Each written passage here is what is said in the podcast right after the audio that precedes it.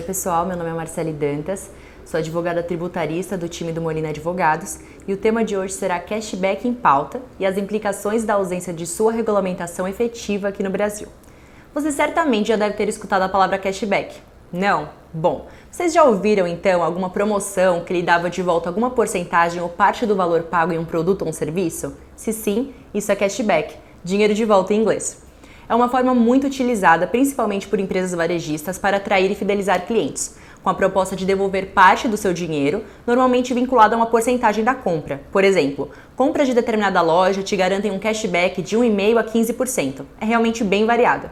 E pode ser operacionalizada de diversas formas também as mais comuns são feitas pela própria loja, por exemplo, em que esse retorno do valor fica localizado em uma conta virtual para que o cliente possa acumular e utilizar em futuras compras. Essa modalidade também pode vir vinculada com a utilização do cartão do estabelecimento, pré-pago ou de crédito, podendo haver posteriormente o saque desse valor ou a troca por outros produtos.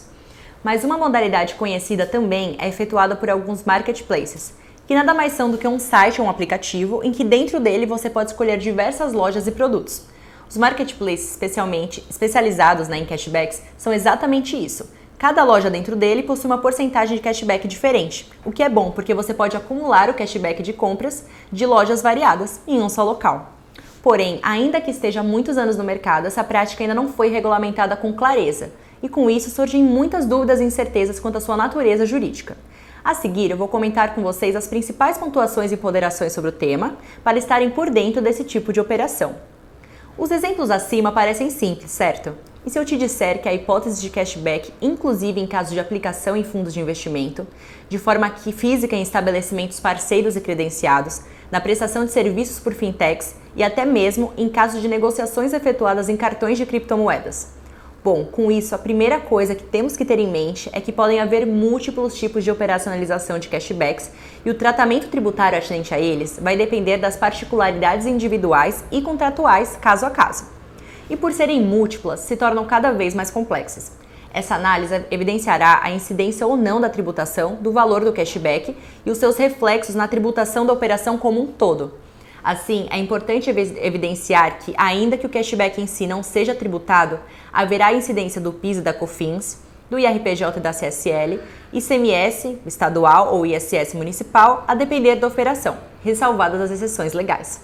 Aqui no Brasil, temos apenas duas soluções de consultas, que são consultas dos contribuintes junto à Receita Federal quanto a uma operação específica. E a resposta da Receita pode ter efeito vinculante por toda ela ou não, a depender do órgão que a profere. Bom, é importante frisar que os pronunciamentos da Receita não utilizam a expressão cashback em si, mas se referem a hipóteses que a envolvam. E é preciso analisá-lo tanto da ótica da empresa que concede o cashback, que seria o vendedor ou prestador de serviços, ou do consumidor que o recebe. Sob a ótica do consumidor pessoa física, você não terá que pagar imposto em cima do cashback que recebeu. Esse é o entendimento da solução de consulta número 653 de 2017, que isenta a pessoa física de declarar os depósitos em conta corrente referentes a descontos obtidos na aquisição de produtos e serviços de comércio eletrônico.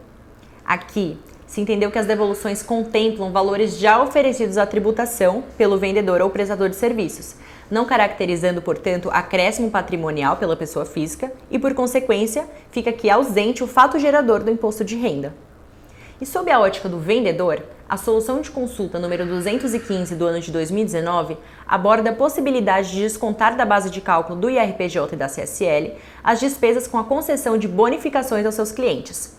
Nesse caso, né, nessa operação específica da solução de consulta, o intuito comercial da empresa foi de manter a fidelização e aumentar as vendas, sendo que nessa operação o consumidor recebeu créditos em cartão de crédito pré-pago mediante compras da marca em um dia específico. Aqui, vimos que a Receita deu uma luz às operações de cashback entre o vendedor e uma pessoa física. Mas o que ocorre quando há duas pessoas jurídicas transacionando? Aí o assunto fica um pouquinho mais complicado. O primeiro ponto é que tanto a empresa que concede o cashback quanto a empresa consumidora estejam alinhadas contabilmente. E além disso, é preciso ter clara a diferenciação da classificação contábil e para fins tributários, que não são excludentes. Um exemplo disso é o caso de transações entre as empresas do varejo enquadradas no lucro real.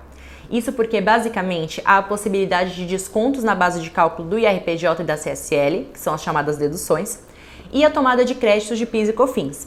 Esses créditos, de uma maneira mais simplória, podem ser utilizados para abater valores de contribuições em aberto, por exemplo. A situação acima é contabilmente classificada como o valor da venda, sob a ótica do vendedor, e a redução do custo de aquisição do ponto de vista do consumidor, por exemplo, no caso de retorno de cashback devido puramente pela compra, sem nenhuma outra condição posterior.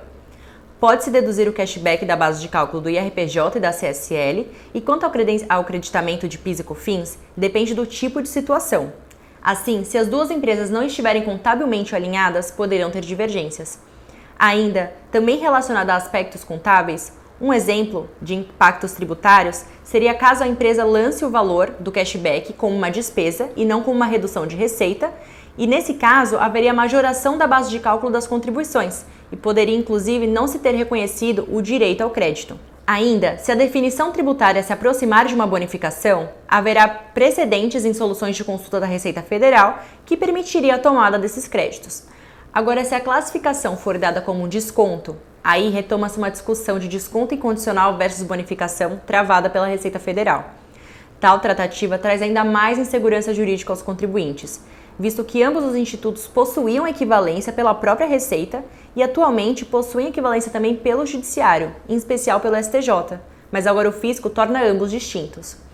Os exemplos acima são apenas alguns da multiplicidade de operações que se podem ter com cashback que, quando abrangem um intermediário ou ocorrem entre duas pessoas jurídicas, se tornam mais complexas e, por consequência, compreendem um maior número de discussões jurídico-tributárias e contábeis. Diante dessa lacuna legislativa, para a definição de tributação do cashback, entendemos ser de extrema importância avaliar a estrutura contratual do negócio como seus termos de uso, a identificação do pagador do cashback, a utilização ou não de um intermediário, né, que seria o terceiro, por exemplo, o marketplace, e o exame de suas comissões, dentre outros aspectos para minimizar possíveis impactos, sempre lembrando da necessidade de integração da contabilidade, do marketing e da assessoria jurídica para um planejamento tributário eficaz.